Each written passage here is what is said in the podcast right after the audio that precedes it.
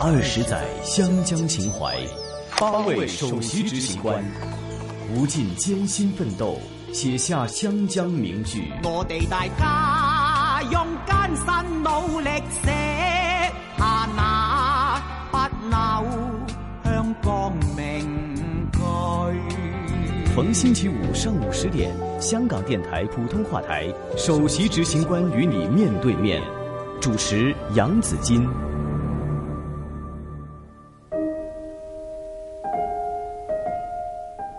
李宁，中国体操王子，先后夺得过百面奖牌，创造了中国体操史上的神话。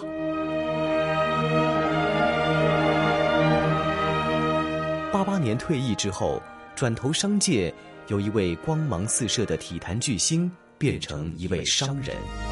经常会一个晚上堵车，一个晚上的路烂的不得了，整个山水县城它连红绿灯都没有。你说那是一个机会呢，还是一个什么？那当年是不知道，只是说自己想去做就做了，去追求可能获得的那种目标，会让会让你很兴奋，有时候兴奋的会影响睡觉。人生很难够去做规划，因为这个世界都是很随机的。当然更喜欢香港，又有大海，有阳光。从商至今。专注发展体育用品生意。他曾经说过：“没有奥运失败，就没有今天的成就。”能够在两个不同范畴都首屈一指，这个过程是怎样的？回首自己的运动生涯，他又有何感悟？今天非常荣幸可以访问李宁公司创始人李宁先生。李先生您好。你好。我是看着李先生的这个比赛长大的。当初啊，您在这个鞍马上哈，大吊环上那个风采呢，到现在都历历不忘的。那现在眼前的李先生呢，仍然是呃风采依然。很想问问你啊，当时呢，你参加国家队参加比赛，然后中途也不断的受伤，但是呢，你继续的勇敢的再次站起来，再次参加比赛，能不能给我们讲讲那一段经历？呢，给你什么启示呢？呃，其实这个作为一个竞技运动员来讲，这个经历还是比较特别的，因为呃总是要去参加各种比赛，是，所以每每你的你的这个生活当中，就总是会有一个很清晰的目标和一个时间时间表，呃，知道什么时候比赛，你的对手将会是谁，你要争取什么样的成绩，是，所以呃形成你在日常生活的时候还是非常充实的。因为你因为你必须要经过这种训练，才有可能在比赛上表现，所以更多的，我觉得作为运动员的这种训练，呃，学会如何去寻找目标，如何去呃去追求这个目标，或者是面对你的训练的困难呐、经济的困难，怎如何去去去克服啊？这这方面还是呃非常有有作用的。其实怎么讲呢？对运动员、运动队的纪律是非常严格，但是。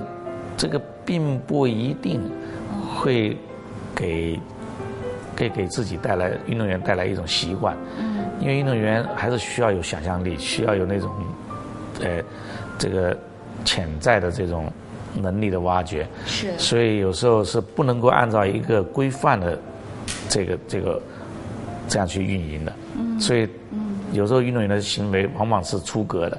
那在在这个运动队。他进行纪律的管理，而我们作为运动员都是被动被管的，嗯，所以不不一定会说会认可这样的东西，嗯，你你你要完成这个，肯定要追求那个比赛竞技目标的时候呢，你要经过这种训练，这种训练不仅仅是纪律的问题，而是说你必须得达到效果。是，呃，你训练的能力、训练的技术，你熟练掌握了这个动作的这个水平，要达到那个效果才会。这个不一定说教练认可，自己要认可。对，所以所以会有很多，呃，就是说你必须要做的，嗯，这个训练，而不是说是规定你的这个时间训练不一定。我们常常训练会超出规定的时间，嗯，比如说训练只说。两个半小时，但实际上我们可能会练四个小时。是，对，是，就是因为，你你就没有练实现，对对。那时候每天都要训练吗？每天训练多长时间呢？每天都得练，对，两个小时到十个小时不等。哇！对，都练什么？同一的动作。对，因为可能你比赛只是十几秒，嗯，几十秒，嗯，但是那个动作你必须得反复的练，嗯，因为在比赛的时候是一套动作，但平时训练就得单个动作、单个动作、单个动作练，所以得反复的这个训练，同时还有很多素质训练，嗯，因为毕竟体育是要靠这个体能的，对，所以体能训练也是非常重要的，嗯，大量时间都都用在这些。是有没有休息的时候的？呃，当然也有有，那那时候礼拜天一般来讲就相对比较休息的，对对对。有没有试过想放弃的？也会，嗯嗯，也会有。嗯，讲讲例子，比如说在哪哪哪个时候你就想过要放弃？其实是这样讲吧，就是说，呃，有时候你那时候我不是世界冠军之前，我会很激情的去追求。嗯。那成为世界冠军之后，嗯，你会你会那种，就是说怎么讲呢？这一个冠军之后，你要在可能比赛的这个时候呢，你就会紧张，紧张什么？害怕失误，害怕失败。对。对，那你没有拿到冠军之前，你失败。正常，拿到冠军以后再失败，就很容易你心理上承受不了，是。外部给你的压力也也会存在，所以往往有时候就是说，哎，我拿了几次冠军就不想再拿了，有时候就不想再练了，这个有有过这种，但这种对我自己来讲不是很强烈的，就是偶尔一闪过的东西，更多的还是愿意去追求这新的目标。李宁创造了世界体操史上的神话，先后摘取十四项世界冠军，赢得一百多枚金牌。一九八二年，李宁在南斯拉夫萨格勒布举行的第六届世界杯体操比赛中，一人夺得男子全部七枚金牌中的六枚，获单杠、自由体操、跳马、鞍马、吊环和全能六项冠军，被誉为体操王子。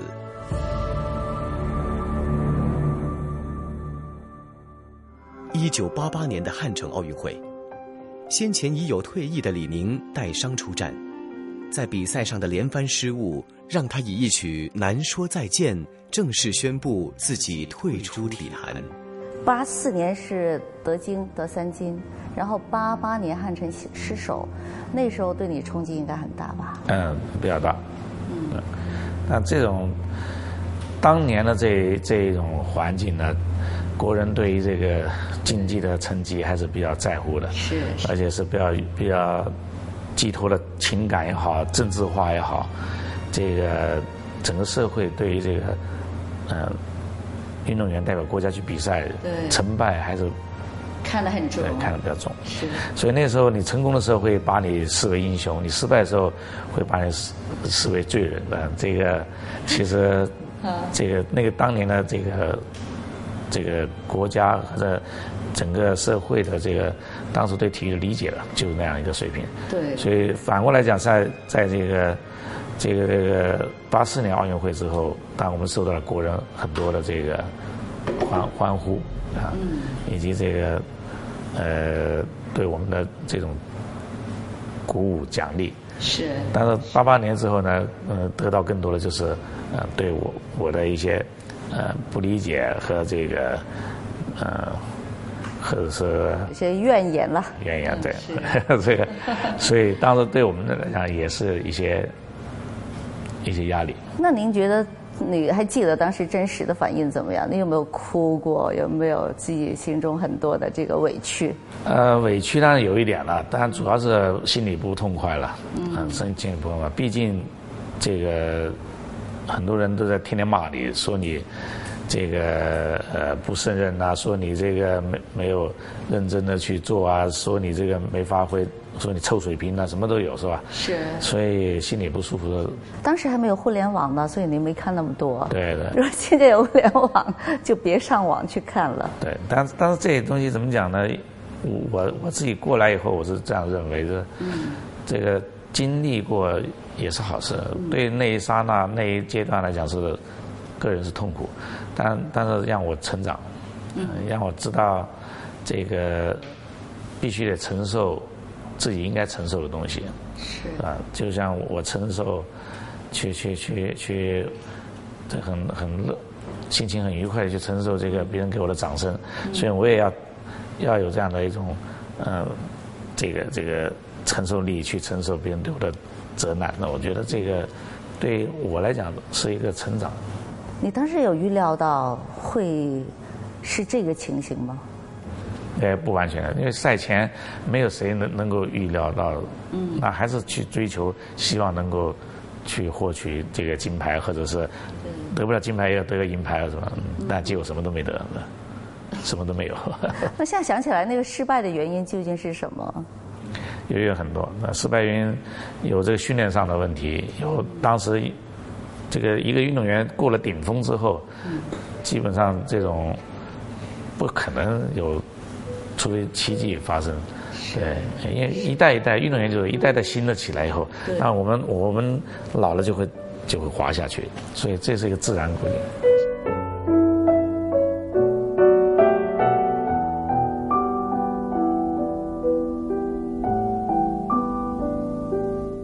也说过，没有奥运的失败就没有您今天的成就，这句话又怎么理解呢？其实，当你失败之后。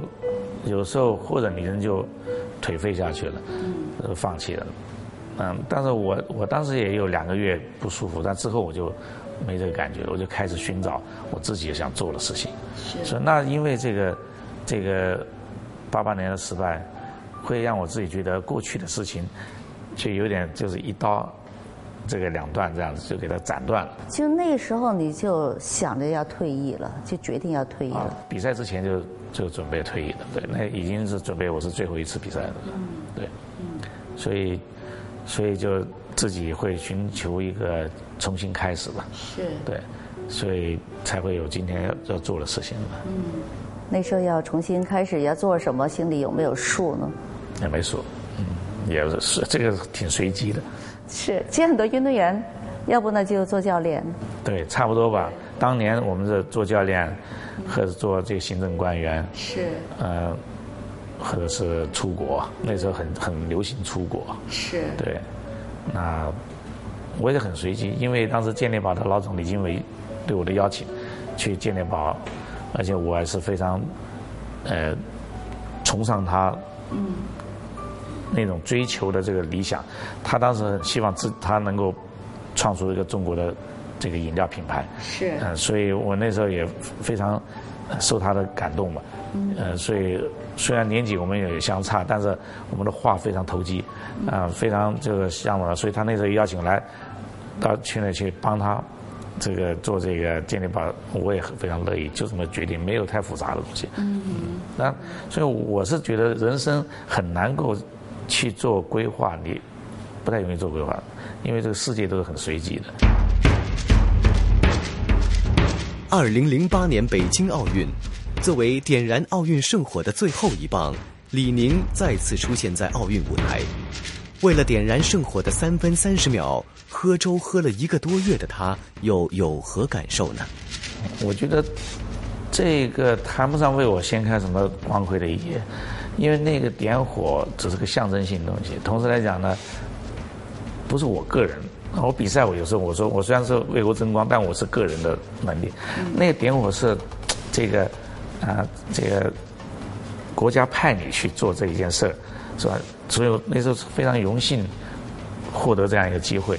但是整个这个点火所带来的这种情感和激动，其实是国家的光荣。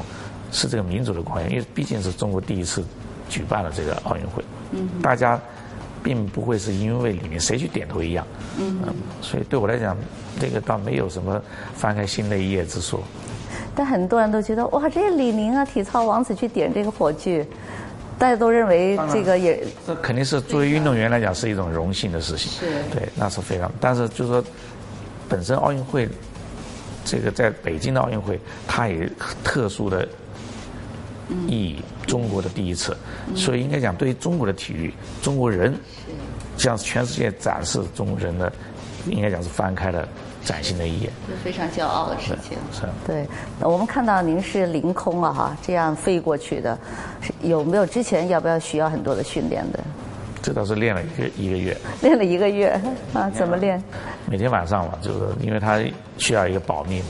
嗯，所以每天晚上整个清场之后，好，清场之后我们开始训练，通常都是半夜练到凌晨这样，所以还是有点有点难度的。好在就是说，呃，这个这个导演组，那些那些呃这个动作指导的这些武士呢，还是。水平比较高，帮助我很多。